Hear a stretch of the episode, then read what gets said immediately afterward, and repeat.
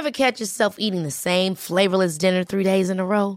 Dreaming of something better? Well, HelloFresh is your guilt-free dream come true, baby. It's me, Kiki Palmer. Let's wake up those taste buds with hot, juicy pecan-crusted chicken or garlic butter shrimp scampi. Mm. Hello Fresh. Stop dreaming of all the delicious possibilities and dig in at HelloFresh.com. Let's get this dinner party started.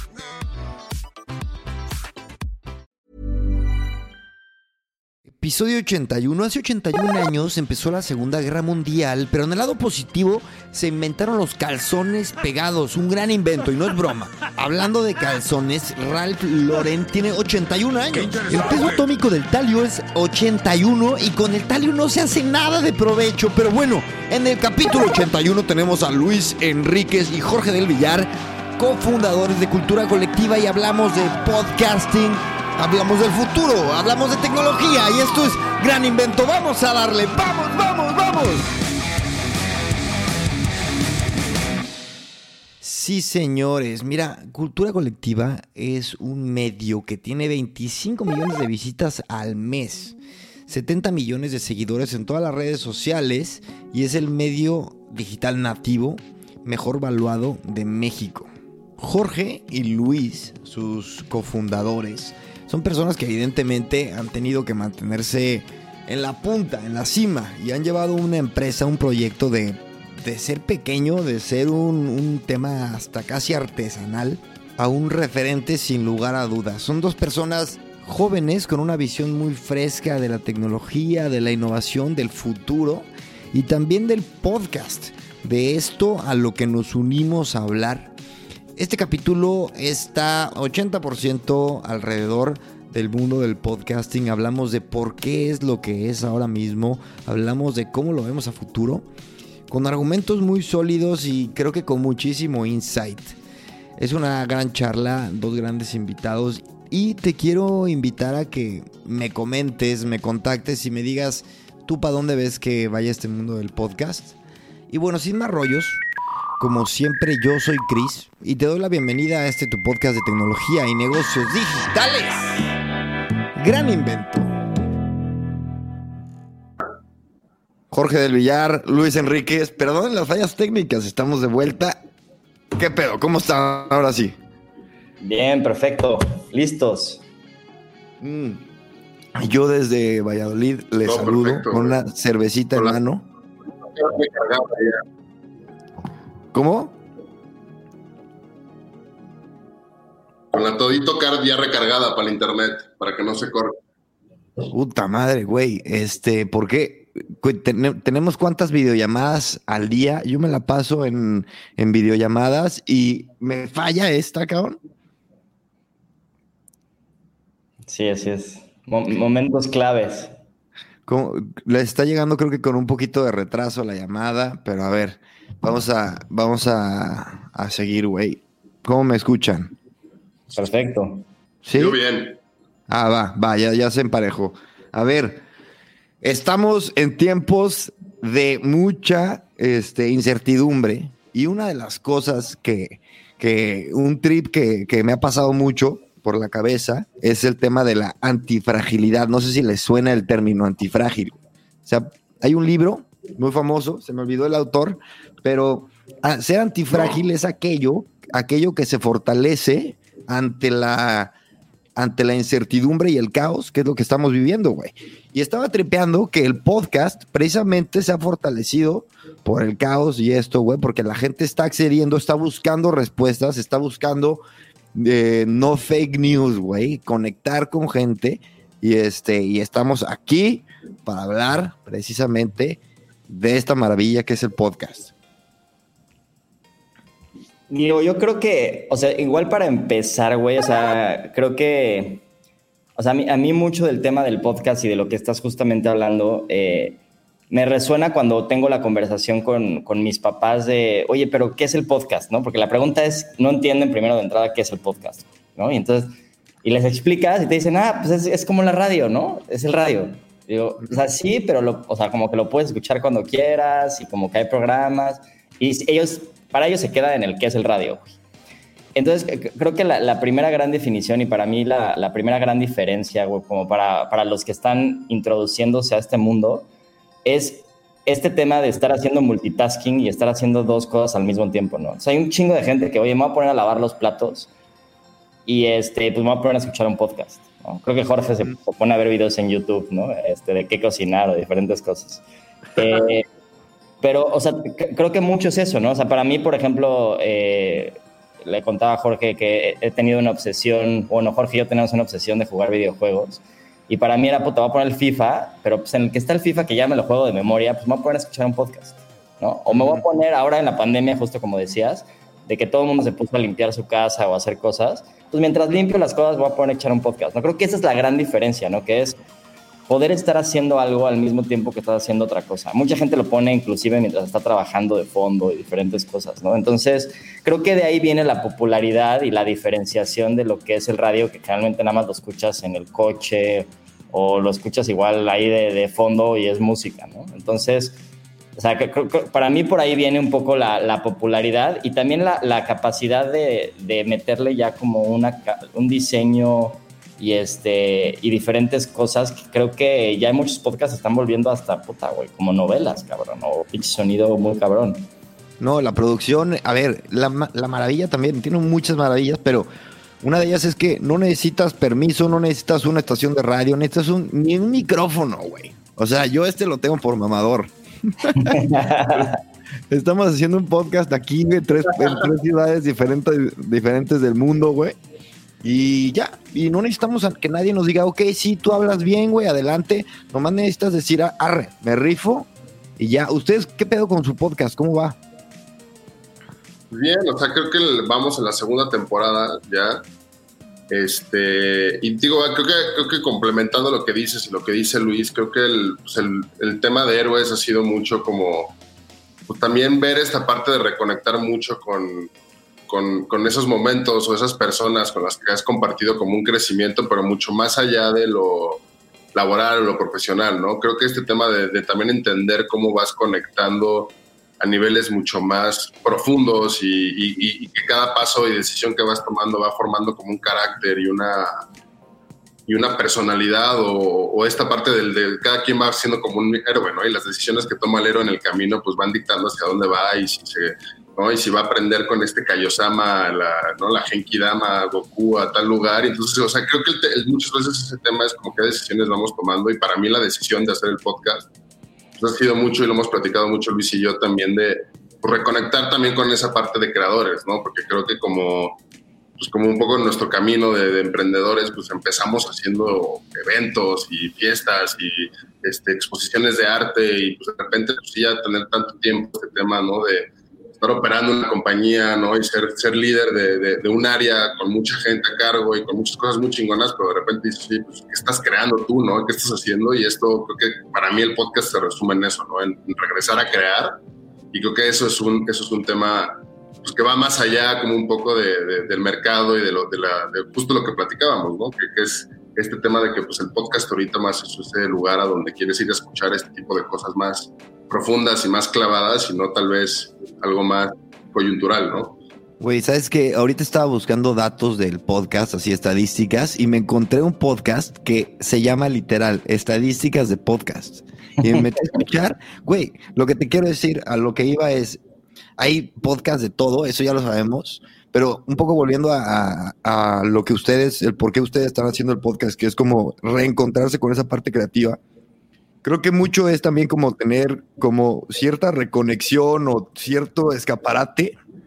Yo en mi caso fue mucho por miedo, güey. La neta, estaba tripeando, dije, o sea, haciendo retrospectiva, yo decía, güey, es que en este mundo tecnológico me voy a quedar inservible en un rato y necesito generar, no sé, algo, crear algo que me dé como cierta estabilidad de que, güey, el día de mañana me quedo sin chamba y, ¿sabes? O sea, y yo es algo que, le digo a todo el mundo, güey. Si, si, te gusta cocinar, pues haz un podcast de cocina, güey. Y, si, o sea, es como, no sé, yo creo que la audiencia es algo invaluable. O sea, de repente ver que te escuchan 500 mil personas, güey. O sea, es algo que puedes capitalizar, o sea, es un activo. Sí, o sea, también generar como también la, pues es, trabajar mucho en tu, en tu imagen, ¿no? Eh, y en tu marca personal también de cierta forma, ¿no? Pero también lo cagado es que la marca tienes que ser tú mismo en un podcast. No puedes ir faroleando, como, como le decía Jorge hace rato. Güey, yo aquí conecto con gente con la que tal vez no hubiera conectado más que en un evento de networking, que el networking es fantochar y decir, no, no, no, yo, estoy, muy cabrón, igual y te vas a tu casa y, güey, nadie te pela, ¿sabes? En la chamba eres un güey más. ¿Sabes? La otra cosa que también hemos platicado mucho, Jorge y yo, te da la oportunidad de, de, justo, de tener conversaciones que no puedo, o sea, que difícilmente tendrías con las personas, ¿no? O sea, no te vas a comer con una persona y le cuentas a ver cuál ha sido tus momentos más vulnerables en la vida. O sea, llamarte a alguien que no conoces, güey. O sea, te van a decir, no, pues, güey, brother, este, sí, te cuento luego, ya sabes. Qué rarito. sí, sí, sí, Y, que creo que algo, algo, algo muy chingón que es también como, ¿no? El, saciar como esa adicción a la curiosidad y a poder tener el lugar adecuado para poder hacer la pregunta que quieras. Que muchas veces, ¿no? Cuando estás en una junta con alguien le quieres preguntar algo, pero no se lo preguntas ¿no? Como porque el, espacio no está como un poco dado, ¿no? Como para decir, oye, quiero saber esto, dame un consejo. Y creo que el podcast justamente da como también ese, pues ese tema como, ¿no? De, tienes una, la voz de una gente en la cabeza casi, casi hablándote y creo que eso es algo muy, muy fuerte que, que, que, es, que es, muy importante también en la parte de, de, conectar con la gente de una forma distinta, ¿no? no y no tanto a través de, soy, esto es lo que hago y más bien esto es lo que soy. Está cabrón cómo te enamoras de tus podcasters favoritos, güey. O sea, haces una conexión increíble, güey, ¿no? Además, creo que también, eh, digo, mínimo en mi experiencia personal de escuchar como que podcast, como que sí, sí, sí les pones cierta atención o, te puedes clavar, ¿no? O sea, puedes literal estar haciendo algo y estás metido en ese mundo escuchándolo, que creo que ya difícilmente pasa con otros formatos, ¿no? O sea, estás viendo la tele y de repente, ya sabes, estás agarrando el celular, ¿no? Igual estás viendo una peli, pero de repente también a la mitad de la peli agarras el celular, medio te vale madres 10 minutos. O sea, como que ya nadie realmente le pones atención profunda. Y mínimo en mi experiencia, como que el podcast, porque estoy haciendo algo mecánico, sí me permite como viajar y estar 100% en ese lugar. A ver, y en el mundo del, o sea, el negocio del podcast, ustedes evidentemente, pues, güey, conocen el, el negocio digital a profundidad. Pero este, pero, ¿qué, características tiene el podcast? ¿Ven ahí, evidentemente, oportunidad la hay? Sí, o sea, a ver, creo que es un tema de timing. Eh, creo que definitivamente esto depende de dónde digas, ¿no? O sea, en Estados Unidos es una realidad, ¿no? No sé, creo que cuántos, habrá más de 70, 80 millones de personas escuchando podcast en Estados Unidos. Eh, creo que en México es algo que ya se está empezando a consumir cada vez más. Sin embargo, por ejemplo, todavía a nivel publicitario, la tirada que nosotros tenemos es no creemos ni siquiera que el siguiente año va a ser el año que va a explotar o se va a comercializar mejor el podcast. Creemos que esta es una tirada de mínimo dos años, o sea, 2022 puede que se empiece a comercializar el podcast de mejor manera. Creo que sí hay una característica muy particular eh, de los podcasts a diferencia de otros formatos, que es el tema de, de la atención, igual que le pones a los anuncios, ¿no? O sea, lo mismo, estás viendo un video en YouTube y lo único que estás pensando es que ya salga el botón de skip para darle skip, ¿no? Este, o, en general, no, no, ves los anuncios de la televisión porque agarras el celular, pero estás escuchando el podcast y no hay un, no hay un skip, ¿no? Del anuncio, ¿sabes? Bueno, está el de adelantarle está el de adelantarle, pero generalmente, o sea, no es, no es como que estás eh, en el celular, o mínimo en mi caso, por ejemplo, no estoy viendo el celular, estoy escuchando, ya, ya te echas el, el, anuncito por ahí, sabes, en lo que sigues haciendo otras cosas. Te, te da más flojera agarrar el celular, este, abrir la aplicación de podcast, darle tres veces adelantar para atinarlo exactamente donde vas a llegar, ¿sabes? Yo sí lo adelanto siempre, pero ustedes... ¿Siempre? güey, me, me, encabronan. Pero ustedes el modelo de negocio de, o sea, del podcast todavía no, no se están obsesionando en ello. O sea, más bien se están, eh, están dejándose ir con el motorcito. Ahorita del network, del network de podcast, de podcast me cuentan, güey. Pero no lo tienen así amarrado, ¿no?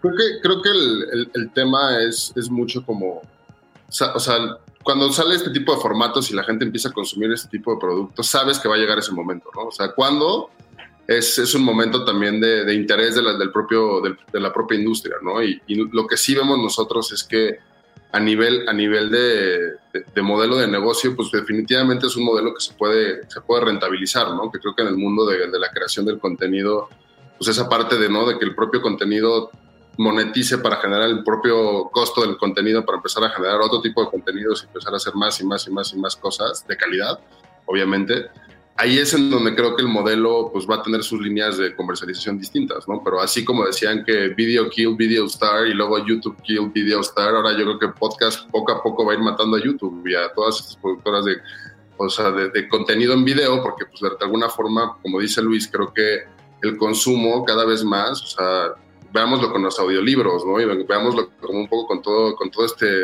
movimiento de escuchar las cosas que vienen ya, no, no es reciente, ¿no? Creo que ya viene desde hace mucho tiempo.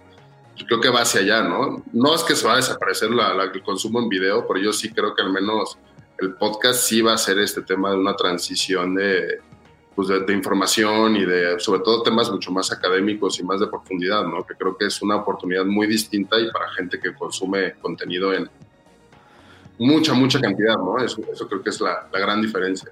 Fíjate que tocaste un tema. El segundo género más escuchado en podcast es educación y el tercero noticias. Lo que yo les decía de los fake news, esto, pues güey, mucha gente que quiere escuchar a gente real, hablando de cosas reales. Güey, tengo que preguntarles, ¿cuál es su podcast favorito? Y háganos un pitch de por qué lo tenemos que escuchar y no se vale el propio, ¿eh?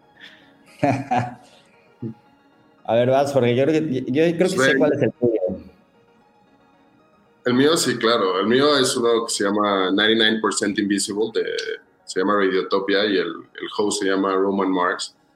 Y es muy interesante porque justamente pues, te hablan de ese 1% que no ves nunca y no tienes como esa, pues como atención, ¿no? O dedicación como a, como a escarbar en la historia o en tendencias o en productos, que para mí es muy interesante porque pues es como el trip de alguien que, le dedica 12, horas del día a, ver por qué las estampillas de Estados Unidos tienen una estrellita en la esquina y eso porque tiene una conexión con la constitución y hay como todo un back, ¿no? Que es como un poco, te digo, esta parte como de, descubrimiento, de curiosidad que, que de alguna forma pues hacía esa parte, ¿no? Es como de que quieres estar como constantemente sabiendo algo. Creo que ese es un, un podcast muy bueno porque no es lineal y es... es o de puros temas como random. Muy random, ¿sabes? O sea, también, por ejemplo, escuché uno de que habla de cómo este Barragán, ¿no? Con sus famosos jardines del Pedregal y toda la, ¿no? Como esta idea como del diseño de, de, exteriores mexicano, pues de alguna forma al, momento que empiezan a, a, encarpetar o a poner pavimento en todo, lo, en todo lo que es Pedregal, la Ciudad de México acá, que todos conocemos bien, pues es el principal problema de por qué ya no hay agua en la Ciudad de México, ¿no? Hay una solución de, diseño, de la, hay que cuidar el jardín, pero pues llegó la gente y le puso su pasto, ¿no? Y puso sus, este, todo, todo, hizo como lo opuesto a lo que era y pues ya no hay agua en los mantos acuíferos de la Ciudad de México porque está todo tapado, ¿no? Entonces son esos, son esos ese tipo de cosas que puedes descubrir en un podcast que creo que solamente leyendo un libro o un artículo, ¿no? Como muy, muy clavado puedes encontrar que a mí pues, ese tipo de podcast me, me encanta, ¿no? Porque como dice Luis... 99% invisible. Exacto. Ok. Luis, Híjole, está cabrón hablar de uno solo, ¿eh? Ni eh, modo, güey. Ni modo. Yo pongo las reglas, cabrón. a ver, te, tendría que decir, ve. La neta tengo un top 3, pero voy a elegir 3. dale, dale, 3, 3, venga, venga. O sea, a mí. No, no, no, cambies aquí las reglas del juego, güey. Aquí no, puedes. No, ya, mira, somos 3 hablando, ya, venga, 3. El, el, que, el que escucho todos los días y me parece increíble, o sea, y creo que es de los más populares en el mundo, es el Daily del New York Times, que me parece como esencial. Yo también lo escucho un chingo. Lo que está pasando en el mundo. Este, el otro que de hecho me recomendó Jorge, que se llama The Rabbit Hole, que también es de New York Times, que es pues todo este trip, ya sabes, de la Deep Web y de Q y de Anonymous y todas estas locuras que pasan muy, muy bueno. Y, a mí me encanta todo el tema del futuro, de la tecnología, y mucho de lo que también mencionas varias veces en tu podcast. Y el podcast de Sleepwalkers, que salen platicando con, pues, con las principales mentes de, de todo el tema de tecnología y del futuro y se clavan durísimo en qué va a pasar en el futuro me parece muy bueno. Lástima que el de Sleepwalkers creo que, o sea, trata de tener 20, ya sabes, episodios, pero cada uno de esos episodios son de, o sea, te quedas pensando horas, ya sabes. Entonces, yo te diría que respondiendo puntualmente, Sleepwalker sería como de mi podcast favorito. Muy bien. Eh, yo también voy a decir, porque esta es una charla. Este, güey, yo recomiendo muy cabrón el de Pivot. Pivot de Scott Galloway. Son noticias dos veces a la semana y habla esta Sarah Switcher y no, Sarah, sí, Sarah Switcher y Scott Galloway de noticias así de que, güey, Facebook, este, los multaron por esto, Google, no sé qué. Ahorita estaba escuchándolo justo antes de, empezar y estaban hablando de Disney Plus y más como de tecnología 100%, pero negocio, que al final es pues, lo que me lo que me encanta, así que ya quedó la recomendación. Oye, y los podcasts más escuchados en México es este Leyendas Legendarias. ¿Qué opinan de eso? Es el más escuchado. Pues he escuchado mucho del tema de, cómo qué género podrías decir que es como terror o como pero es medio comedia, ¿no? No, es como no es como parodia. yo, te diría que no lo he escuchado, pero creo, que, creo que en términos, en términos del, de lo que, lo que he estado viendo mucho, pues como todo este mercado de teoría de la conspiración o leyendas urbanas o mitos, siempre son temas que a la gente le interesan muchísimo y que creo que en México además, pues, puta, somos el con más mitos y mitología y cosas extrañas, desde el chupacabras hasta, ¿no? El, ¿cómo se llamaba este? la Llorona. Ándale, La Llorona u otros. O sea, creo que, creo que ahí es en donde, donde te explicas mucho, ¿no? Y que creo que también digo la cotorriza que está por ahí, que es. Ahí está, es el segundo, sí.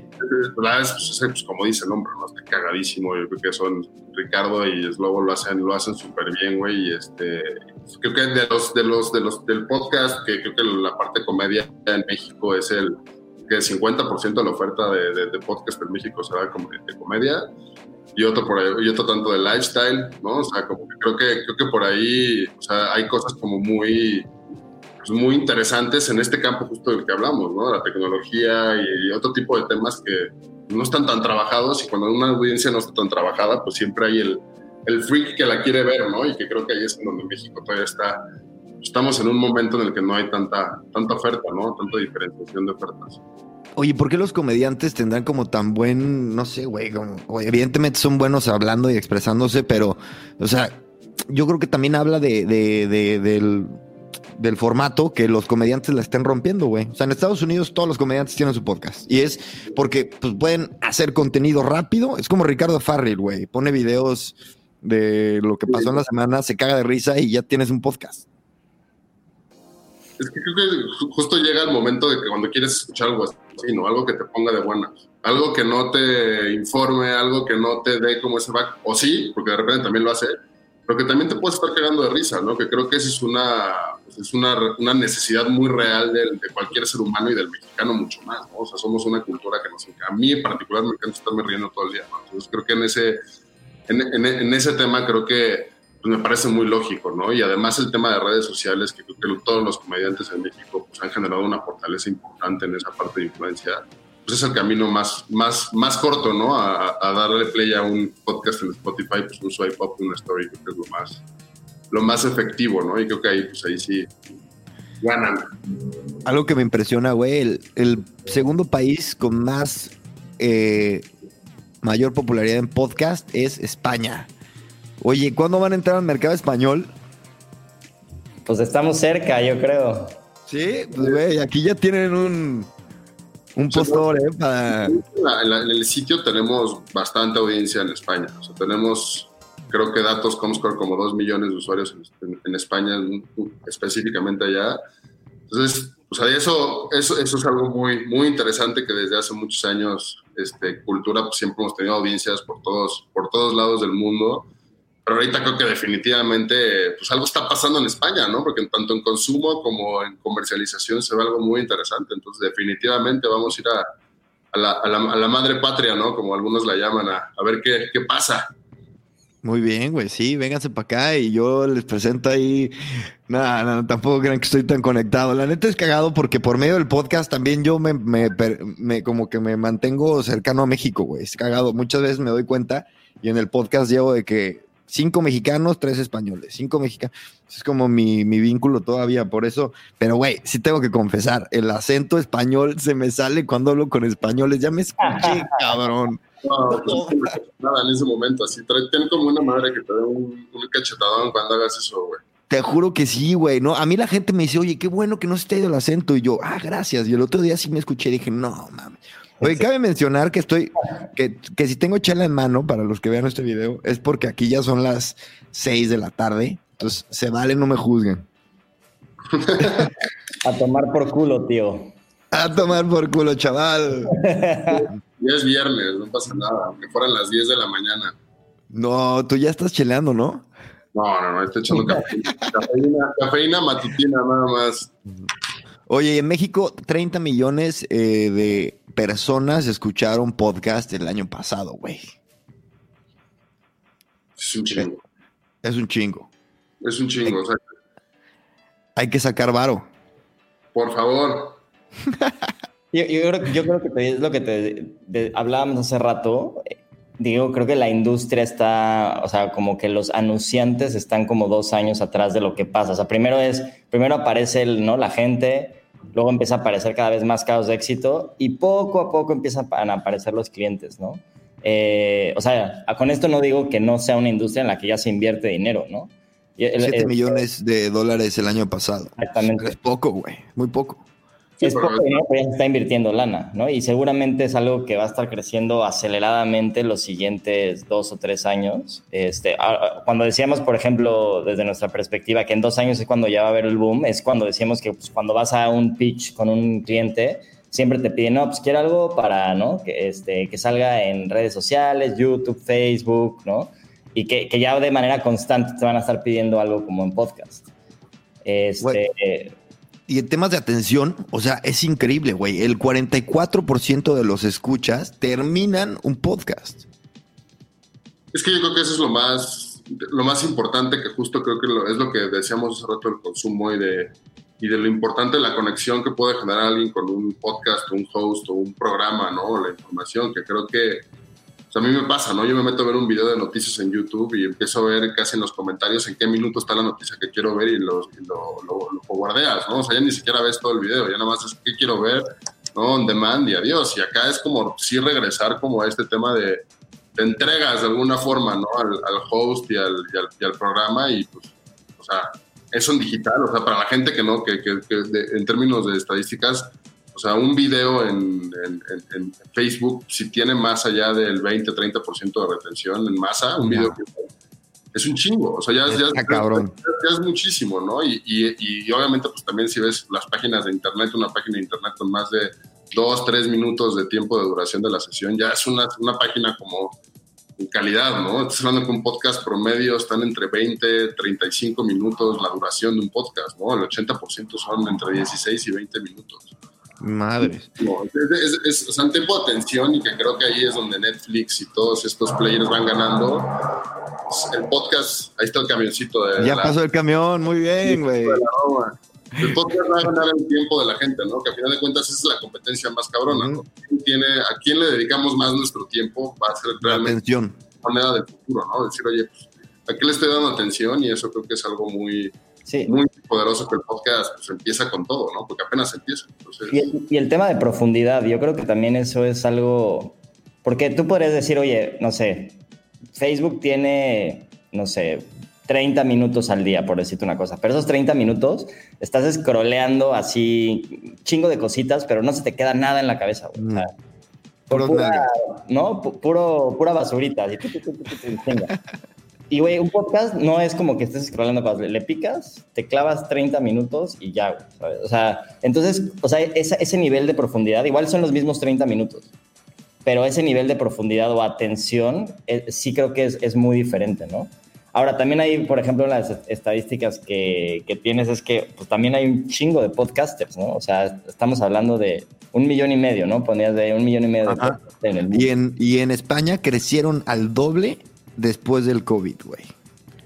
O sea, aquí, también creo que la, la pregunta interesante es qué va a sobresalir en el largo plazo, ¿no? Porque es como en todos los formatos, redes sociales y así, o sea, puede haber un chingo, un chingo de contenido, pero ¿qué es lo que sobresale en el largo plazo? ¿no? Y que creo que esa es una pregunta, regresándote a ti, Chris, ¿cuál, ¿qué crees que va a hacer que sobresalga un podcast en el largo plazo?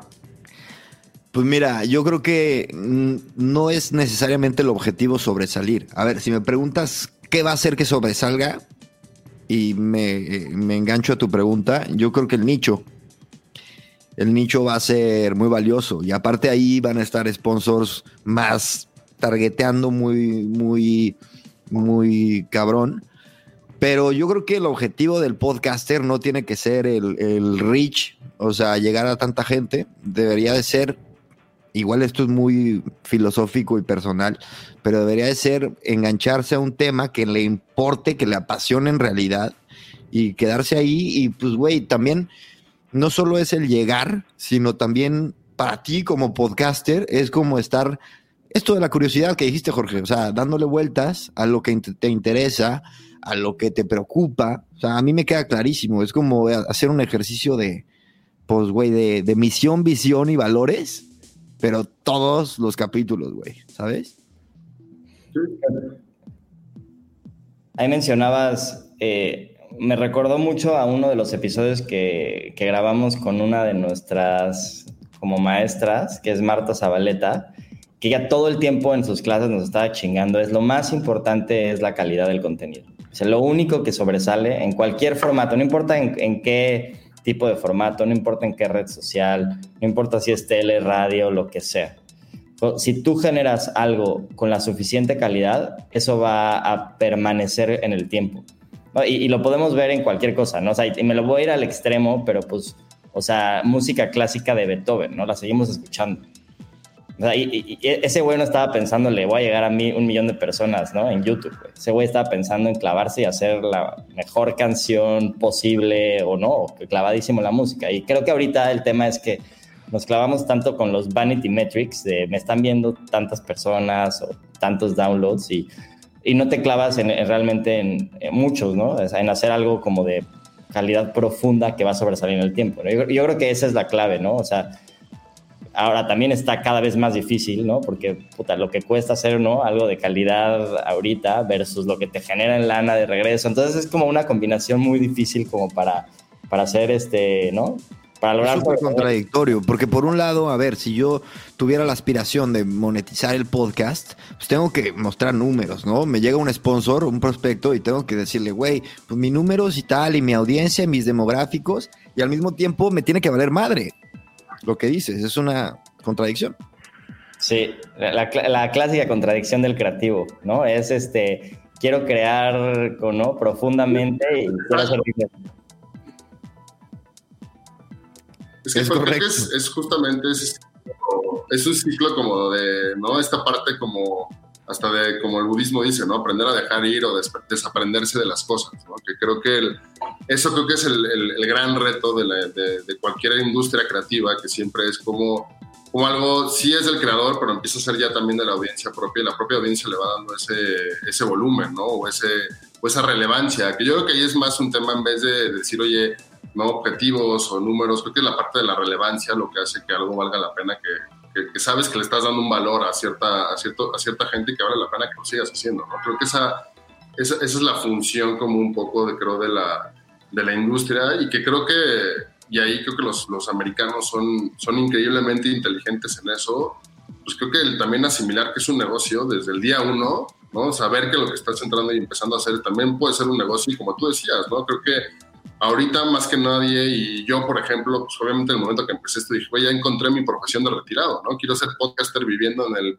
en el bosque, haciendo mis podcasts encerrados en mi estudio, porque está poca madre, ¿no? Y si se puede vivir de eso, pues qué mejor, ¿no? Creo que es el sueño de cualquier creativo de poder vivir de, pues, de su creación o de su arte o su desarrollo, de su capacidad y que creo que, o sea, creo que también el pensarlo desde el momento uno y enfrentarlo sin, sin, sin, sin de alguna forma caer en que todas las decisiones vayan enfocadas a hacer dinero, pero justamente en generar una relevancia que pues justamente con las marcas o los sponsors digan, oye, pues tengo que estar aquí no por volumen, no por tal, porque pues es una persona o, es, un, es un tipo de contenido con la audiencia en la que yo quiero estar, ¿no? Y creo que eso es de, de mucho valor, ¿no? Para, para, tanto para la audiencia como para la, para el creador y la industria, ¿no? A nivel. Güey, y también técnicamente el podcast tiene algo muy bonito, que es que estamos hasta cierto punto por temas tecnológicos, por cómo se alimenta la información y se distribuye a Spotify, tal, tal, tal.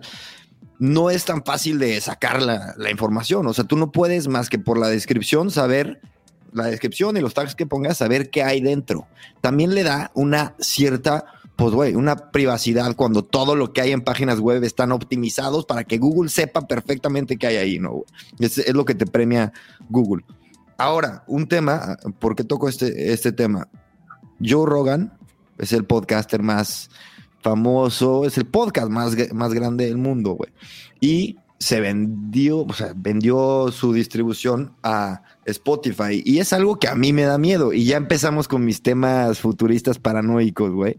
Pero me da miedo que el mundo, el mundo del podcast cambie por, e, porque este es el primer paso, creo, para empezar a lo que pasa con YouTube.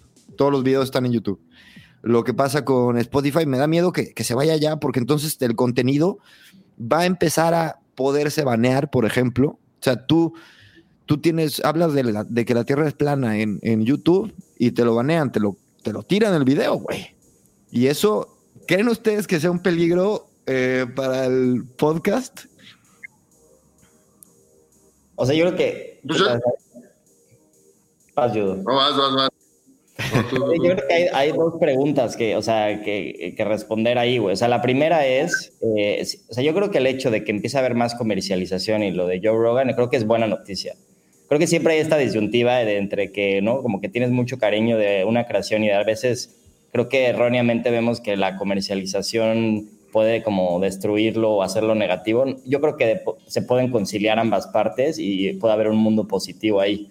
Ahora, y creo que la segunda cosa que pusiste en la mesa y me parece como muy relevante es el hecho de que las plataformas, mientras cada vez son más grandes, tienen unos poderes de veto de lo que sea. Digo, ahorita es porque pues, no, no te latió el, ¿no? los flat earthers, pero güey, puede ser lo que sea, cabrón. O sea, yo siempre he dicho, o sea, y eso es demasiado poder en pocas manos, nunca ha funcionado bien en la historia. O sea, neta, no hay un caso en el que digas, esto funcionó bien, cabrón. Y no importa si es un país o si es Mark Zuckerberg, ¿no? Este, como Es correcto. del gobierno en Internet, güey. Yo, Es correcto. yo- yo creo que sí, o sea, yo recuerdo que cuando, cuando empezamos con cultura venía esta ley, la sopa, no sé si se acuerdan de esa, de esa ley. No, güey. No, era, era como esta, así la llamaban, y hasta había como carteles con mafalda que te explicaban Sí. que ¿La este- sopa qué era eso? Pues Era, era, o sea, era como siglas, no me acuerdo específicamente qué era, pero era sopa por las siglas. Ah, güey, claro. de Sí, la sí, ley, sí, ¿no? sí, sí, que todo el mundo está paranoico de que lleva a valer madre el internet. Claro, perdón, güey, sí. Creo que más bien, o sea, apela a las dos cosas, ¿no? O sea, creo que ese tipo de cosas pues siempre van a estar pasando, ¿no? Pero yo creo que así como tú en, en tu casa, güey, yo aquí podemos agarrar un micrófono y hacer un podcast. Ya con, ya con, ese, con ese tema, sí va a haber un tema y unas reglas del juego siempre para quien jugar, pero yo siempre creo que también va, siempre va a existir esa rebeldía de crear algo nuevo, ¿no? Ya sea una plataforma, ya sea una red social, o sea, hoy, hoy en día pues ya también hay también esa, esa capacidad y pues creo que lo, lo bonito de lo digital es que siempre que lo intentan limitar se dan cuenta de que lo único que acaban de hacer es hacer más grande el campo oscuro ¿no? de, lo, de lo digital y se va haciendo más y más y más y más y más y más grande. ¿no? Porque creo que por más que intentemos o que, o que los gobiernos o las instituciones o las marcas intenten como tener como un control de la, de la libertad de opinión o de la libertad creativa, pues creo que ahí sí la historia del ser humano demuestra que eso es prácticamente imposible de hacer. ¿no? O sea, así como lo que dice Luis de que el poder en pocas manos siempre es un desastre, creo que siempre hay un rebelde o hay algo que crea algo nuevo que viene a destruir una, una idea de mercado, ¿no? Y creo que digo, ahí Bill Gates y los creadores de Google y todo siempre lo han dicho, ¿no? Alguien con un, en un, en un este, garage nos puede venir a tirar, la, tirar el changarro y pues tirar las reglas que básicamente rigen el internet. Pero no será eso como la maravilla del podcast, porque, güey, la tecnología estaba abierta, o sea, hasta hace nada empezó este tema de que yo tengo mi programa, o sea, Spotify tiene sus programas, Apple Podcast tienen otros programas y, y empiezo a, a tener productos propios, como si fueras Netflix, güey. Y entonces, puta, yo aquí veo una pérdida de identidad. Obviamente, es- pues ya se nota que ya estoy en los, en los 30 y empiezas a llorar y a resistir el cambio, güey. Pero Añejado, ya añejándose. Sí, cabrón. No, a mí, a mí, honestamente, sí me da, me da, pues me da miedo, güey. Lo que, lo que pase con, con este bebecito llamado podcast. O sea, está creciendo, pero al mismo tiempo se va a desvirtuar y es lo que lamentablemente tiende a ser un poco el, capitalismo. ¡Ay, güey! ¡Qué denso! pues, es la Matrix, ¿no? O sea, son las reglas de la Matrix y creo que ahí, ahí, más bien hay que, hay, hay, que usarlo a lo positivo, a lo que se puede, ¿no? Eso es al menos lo que a mí como, porque digo, y ahí la evolución de ser creador de contenido en este mercado llamado Internet, pues siempre te estás topando con esas preguntas, ¿no? Y esas yo recuerdo el primer banner que pusimos en la página y nos ponían la gente, es que ya se vendieron y está, es sí, ¿Pero por qué? Porque pues, queremos seguir haciendo esto, ¿no? Y queremos seguir, seguir, seguir dando esto mismo que te está gustando y por lo que estás aquí. Entonces esa, es ese tema como muy, ¿no? Como que siempre hay una dualidad, ¿no? Entre decir, oye, pues sí, definitivamente entras en un sistema capitalista, pero por otra parte, pues también eso hace que más gente pueda tener acceso a ese tipo de cosas. Entonces es, es un círculo vicioso que creo que es, tiene lo positivo y lo negativo y pues Güey, ustedes están en un medio, eh, a ver, súper volátil y súper cambiante. O sea, ¿cuánto llevan con cultura? Ocho años. Como ocho años. Ocho años. Y en ocho años, güey. La fecha de inicio, ya, no, ya no sabemos cuándo empezamos, cabrón. Bueno, yo me acuerdo el día en el que empezaron los videos en Facebook, así de cabrón. Y no fue hace tanto, güey. O sea, fue hace cinco o seis años. con el cae. No, eso, eso fue YouTube, eso fue YouTube, eso fue hace... No, eso fue, yo tenía 18 años cuando salió Edgar Se me acuerdo. Pero, ¿Eso hace como cuánto? ¿Como seis? Hace seis años, yo trabajaba en Likeable, que ya no existe. Pero este, pero güey, o sea, ustedes, ¿cómo afrontan? O sea, ¿no les da miedito que todo va tan rápido y el día de mañana cultura igual y sea una, una anécdota? O sea, no por culero, pero es que, güey, este mundo va así. O sea, tienes que aprender a, vivir con eso, güey. O sea, es como, o sea, sabemos que si no te estás reinventando como, como creador de contenido todo el tiempo, vales madres. O sea, y, y es, es, es, todo el tiempo estar pensando como nuevos proyectos, pero al mismo tiempo no hacer demasiados porque entonces no haces nada, ¿no? Bien y a profundidad. Y al mismo tiempo saber que estás eliminando y al mismo tiempo es una industria que, como tú dices, güey, mañana podría valer madres. O sea, y no está muy lejana, ¿no? O sea, tienes el 80% de los ingresos se lo llevan Google y Facebook, cada vez se llevan más ingresos. Y, y, los otros, ¿no? Dos millones de empresas, nos llevamos el otro 20% y nos estamos matando entre todos. O sea, es, es, está perrísimo, ¿no? Y exacto. Ya, ya, los van a regular. Tenido patrocinado y la gente se emputa. Entonces, como, güey, ¿cómo? ¿No? y uno de los, de los objetivos con los que empecé este podcast, te juro que era hablar sobre Google, Facebook y cómo se están agarrando todo el pinche pastel y cómo no lo regulaban. Y ahorita ya es inminente. Yo creo que en 2021 sí o sí va a llegar una regulación y te aseguro que a uno de los Big Four los van a partir.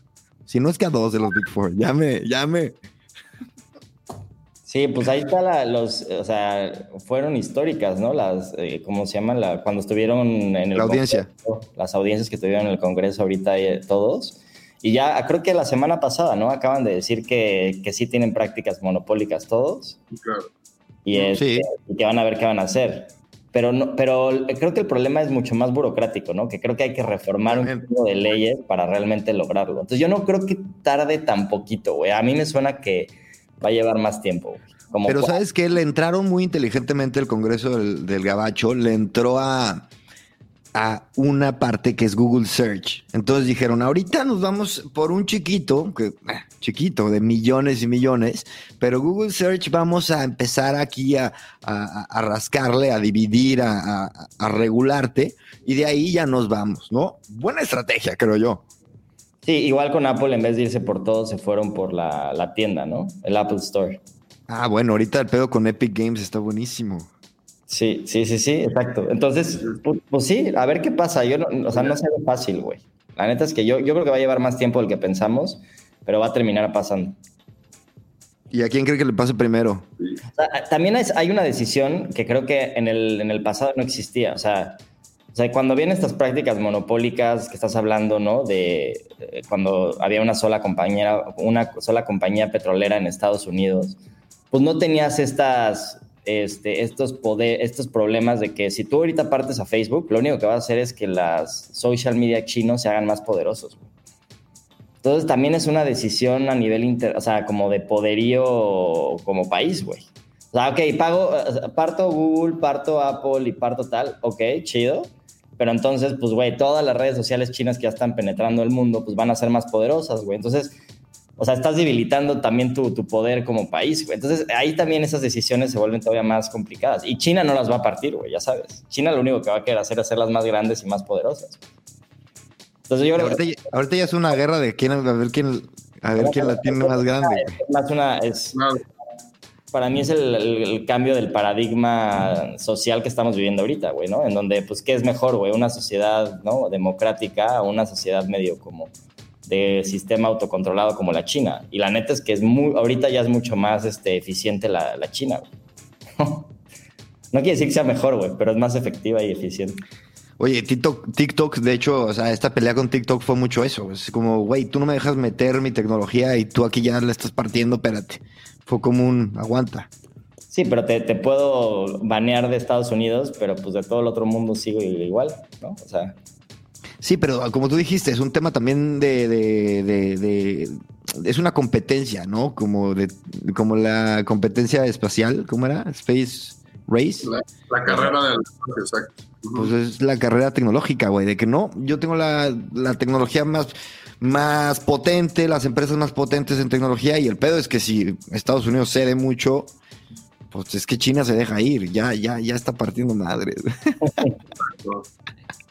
Oye, y hay un, hay un gran viaje con el, con el tema del algoritmo de TikTok, ¿no? Que dicen que es como el, el o sea, como el loro, güey. Que ya ven que primero, bueno, no primero, sino actualmente la data es wow, la data, pues güey, ustedes generan contenido, pero también muchísima data, ¿no? Y lo sabemos que pues actualmente te da el, te da capacidades para tomar decisiones a las marcas, a ustedes mismos. Pero, güey, el algoritmo es tan poderoso que puede matar a la data.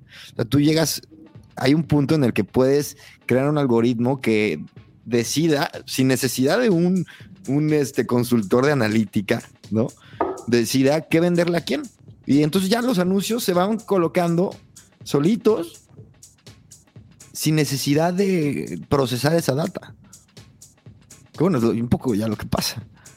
Pues sí, es, sí, creo que ya pasa mucho. Ya, ya, digo, el siguiente paso es como este, lo que decía, ¿no? Ya necesitamos que un algoritmo vote por nosotros, güey. Va a ser mejor, la neta. a ver, a ver, formula, formula. O sea, este, el, en el libro de Sapiens, este, este, se me olvidó, Yuval Noah habla mucho como de que, que realmente muchas de las decisiones que tomamos como humanos este, pues son mucho por temas emocionales y no por temas racionales. Entonces, que si realmente tuviéramos toda la información en un lugar para tomar las decisiones, tomaríamos muchas mejores decisiones, porque evitaríamos estos sesgos emocionales. Entonces, a lo que voy a decir, si, si, si tú tienes un lugar o, en donde tienes todos tus datos y, y un algoritmo te dice, güey, tienes que votar por este güey, uh -huh. va a ser mucho más efectiva tu decisión que si la tomas tú. Eso es lo que en pocas palabras. ¿Cuál es the ultimate question to the, to the universe, no? ¿Cuál era, cuál era la, la, respuesta a la pregunta más cabrona del universo, güey? 42. ¿Cómo, cómo? Me perdí. sí, sí, que ya perdí. Me dejaron... ¿Nunca has visto sí. ese video? ¿Nunca has visto ese sí. video? Velo. Si quieren los, los dejo, eh, güey. No, ay, güey. Ah, se fue, güey. No, no, no, este, estoy ahí. No, justo, justo, lo que iba, que es como esta, ¿no? este tema de, de siempre intentar como predecir hacia dónde va ¿no? la, decisión o cuál es el algoritmo más, más, más correcto o, como el bar en el fútbol, güey, ¿no? O sea, es como, creo que el error y la parte como también de vivir con el error humano es una, pues es lo chingón, ¿no? El decir, puta, la cagué, güey, ¿no? Y, y el, el, que todo el tiempo todo sea perfecto, creo yo que también te lleva como a este estado de psicosis, de perfección y que creo que en todo lo hemos visto, ¿no? A lo largo de la historia, mientras más mientras más control hay, mientras más este, todo está dicho y, y, escrito, pues la gente cada vez es más depresiva y menos, menos, menos pasional, ¿no? Y pues, digo, ahí Norcorea pues es un gran ejemplo, ¿no? Que creo que, creo que el, el hecho de vivir en una sociedad perfecta, ¿no? En donde el Estado te provee todo y decide por ti, pues también de alguna forma mata esa chispa del ser humano de querer cambiar la, las cosas, ¿no? Aunque sean buenas, ¿no? Y en los, y en los momentos de, por ejemplo, las guerras mundiales, las tasas de suicidio bajaron cabrón. Lo que me refiero, lo que quiero decir es que con el caos, muchas veces, como el que estamos viviendo ahora, muchas veces la, la, la creatividad humana o el este, pues güey, la mera esencia de supervivencia del ser humano se pone a tope. Es que, es que ahí es en donde, digo, y ahí, no sé Luis, ¿te acuerdas cuando nos íbamos unos cursos de management y nos, nos, ponían así, no dormíamos tres, tres días, no, casi no comías, estabas como en una, en una dinámica de constante trabajo y el último día te dabas cuenta de que ya cuando quitabas todas las texturas de que quieres de que sea una, un momento bonito, un momento, este, una junta como sinérgica con la gente en vez de ser altamente efectivo, en el caos, ¿no? Y en esa crisis, el ser humano es cuando es más efectivo, ¿no? Entonces creo que también es, este momento yo creo que va a ser un momento en el cual mucha gente va, va a crear y va a cambiar cosas que van a, pues van a ser la, la nueva esperanza, ¿no? De esta nueva era que creo que pues no, no todo va a estar tan negativo ni tan, ni tan, ni, ni va a seguir tan mal, al menos creo que es lo que yo quisiera creer. Sí, no va a estar tan mal, pero ya me está cagando la madre. ¿Cuánto está durando esto, güey? Sí, güey. De hecho, cuando hablamos eh, Luis y yo, fue yo creo que en marzo. Y este, cuando empezaba este pedo del COVID, y hablamos muy optimistas, güey. Hablamos de que íbamos a darnos cuenta de muchas cosas. Está de más igual repetirlo, pero ahorita, Luis, Jorge, ¿cómo ven las consecuencias que vaya a tener en todos como sociedad? Este, pero son igual de optimistas dirían que vamos a despertar y darnos cuenta que somos vulnerables o tal, o, o, ya se dieron cuenta que igual y no.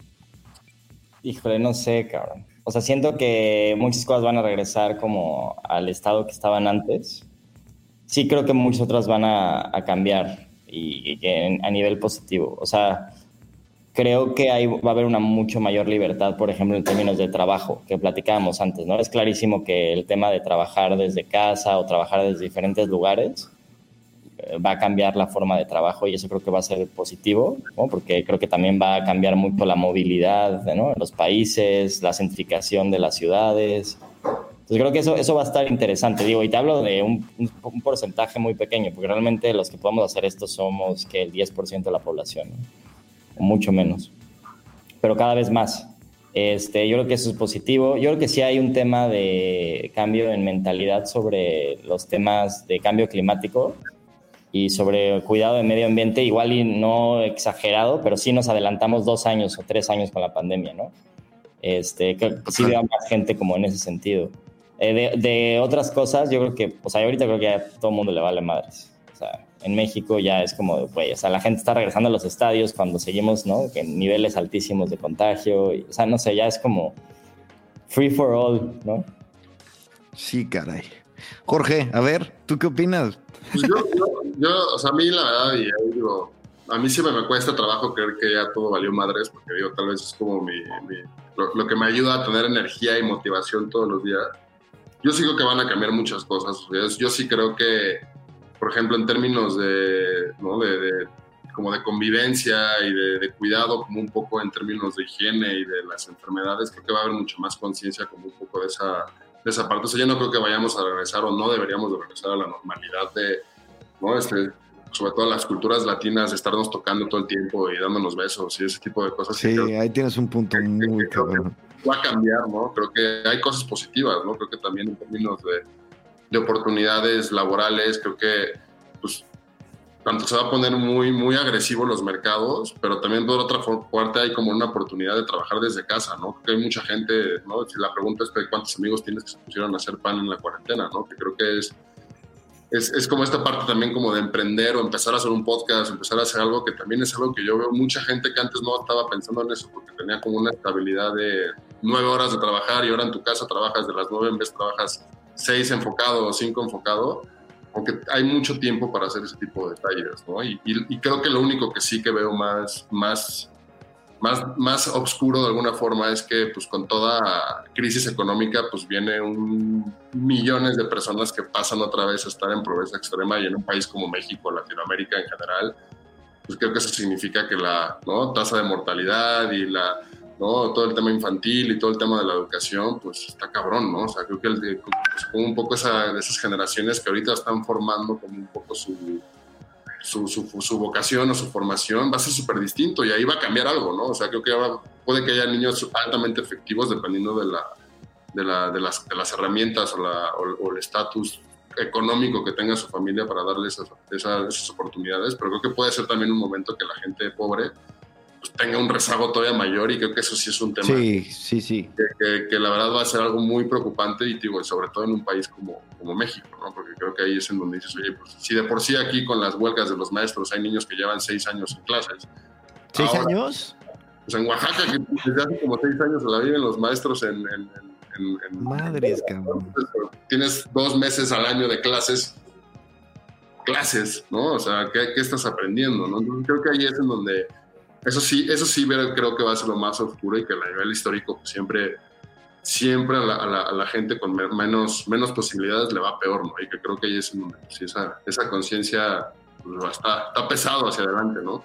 Eso es una, eso es, a ver, ya para respetar su tiempo ya vamos a ir cerrando, pero este, yo me quedaba aquí un rato, aparte ya les dije que ya acabé la chamba, pero este, a ver, yo creo que muchas de las cosas que quebraron, y es un poco duro decirlo, pero muchas de las cosas que se, va, se fueron ya se tenían que ir. O sea, ya el capitalismo les iba a dar una patadita en el culo en, pronto, entonces ahorita se aceleró. Yo creo que también eh, económicamente, pues se vienen oportunidades. La frase esta también un poco fría, pero real creo yo, de que en las crisis hay este, ¿cómo es? El que, el que, la gente que llora y la gente que vende pañuelos. Entonces también ahorita mucha gente se puede poner trucha a decir, venga, se vienen cambios y en los cambios es donde puedes identificar oportunidades, donde puedes... Y güey, el podcast, como lo, dije al inicio, es este, es un, es antifrágil, güey, se beneficia del caos y del momento en el que estamos y también el pedo digital. Por suerte estamos en este mundo eh, digital, me refiero a esta industria. Y pues vamos, vamos a aprovecharlo, güey, ni modo que, que sentirnos este, mal por, por, por estar en esta industria también con responsabilidad, güey, o sea, hacer cosas pues lo mejor que se pueda para la raza. Y les quiero preguntar, si tienen algún comentario al respecto, me lo dicen. Y les quiero preguntar para terminar, ¿cómo ven el podcast en cinco años? Está bueno. A ver, yo igual nada más complementando un poco todo lo y concluyendo todo este tema de que hablábamos de, de las situaciones de pandemia y todo esto, creo que a mí la, la frase o de las frases que más se me quedan de la pandemia es, es una que dijo uno de los fundadores de Mercado Libre, ¿no? que dice, cuando las cosas van bien, no dejes que se te suban a la cabeza y cuando las cosas van mal, no, no dejes que se, te, se te vayan al corazón. Entonces, como que mm. resuelve muy chido, como... Muy buena, güey. No, no, hay, pedo de nada, ni si cuando te va bien ni cuando te va mal.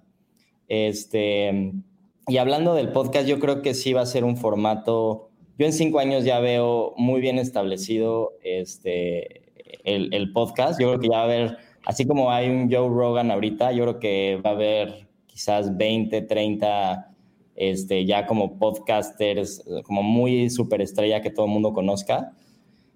Este, y creo que justo, por ejemplo, ahorita hablando de y promoviendo un poco el, network que estamos haciendo en conjunto en cultura colectiva de los podcasts, creo que estos grupos de, de networks o estos grupos de podcasts van a estar eh, cada vez más claros, ¿no? O sea, yo creo que obviamente se va a poder sobrevivir haciendo independiente eh, cada uno de los podcasts, pero creo que como todo pasa en una industria, ¿no? Que de repente nacen un chingo, de repente poco a poco se van uniendo algunos y al final del día lo bueno y lo que funcionó bien se quedan en, pequeños grupos. ¿no? Y, ah, lo hemos visto y lo hemos platicado Jorge y yo, ¿no?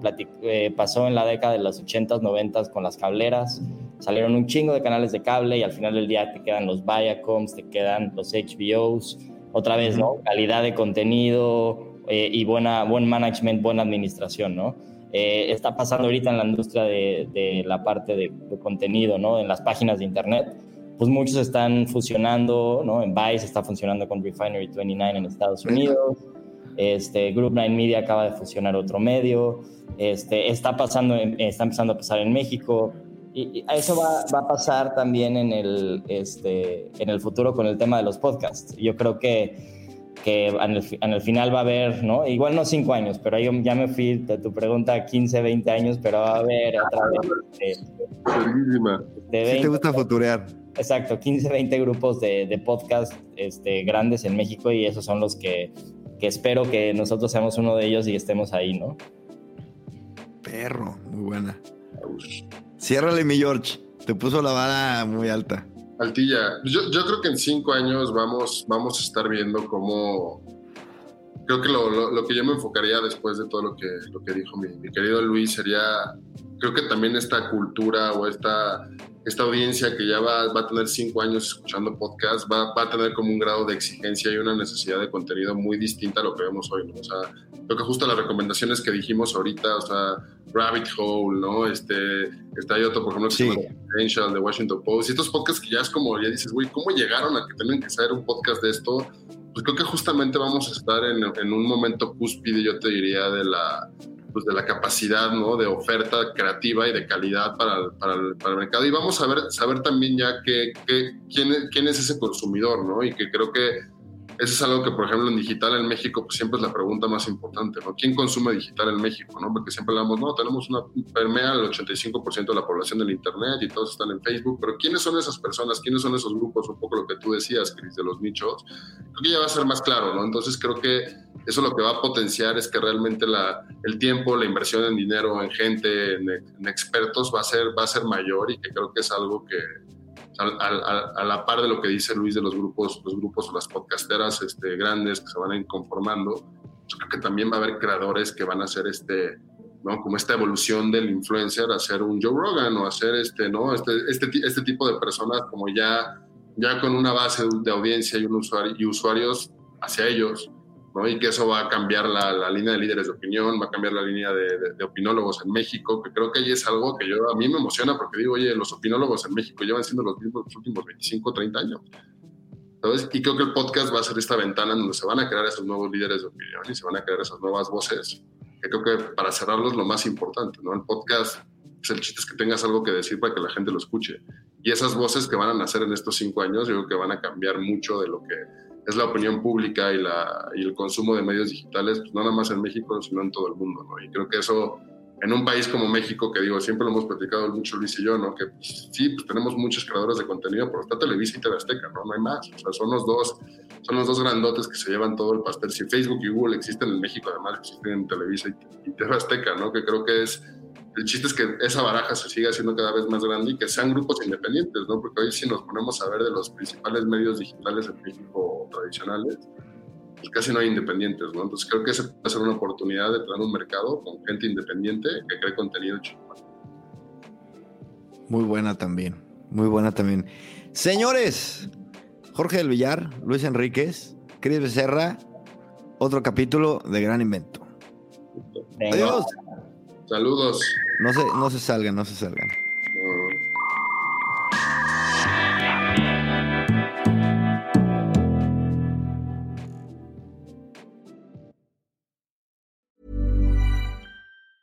Ever catch yourself eating the same flavorless dinner three days in a row?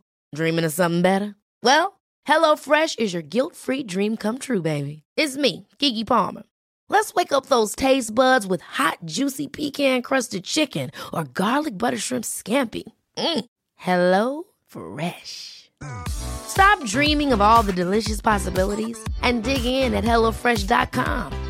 Let's get this dinner party started.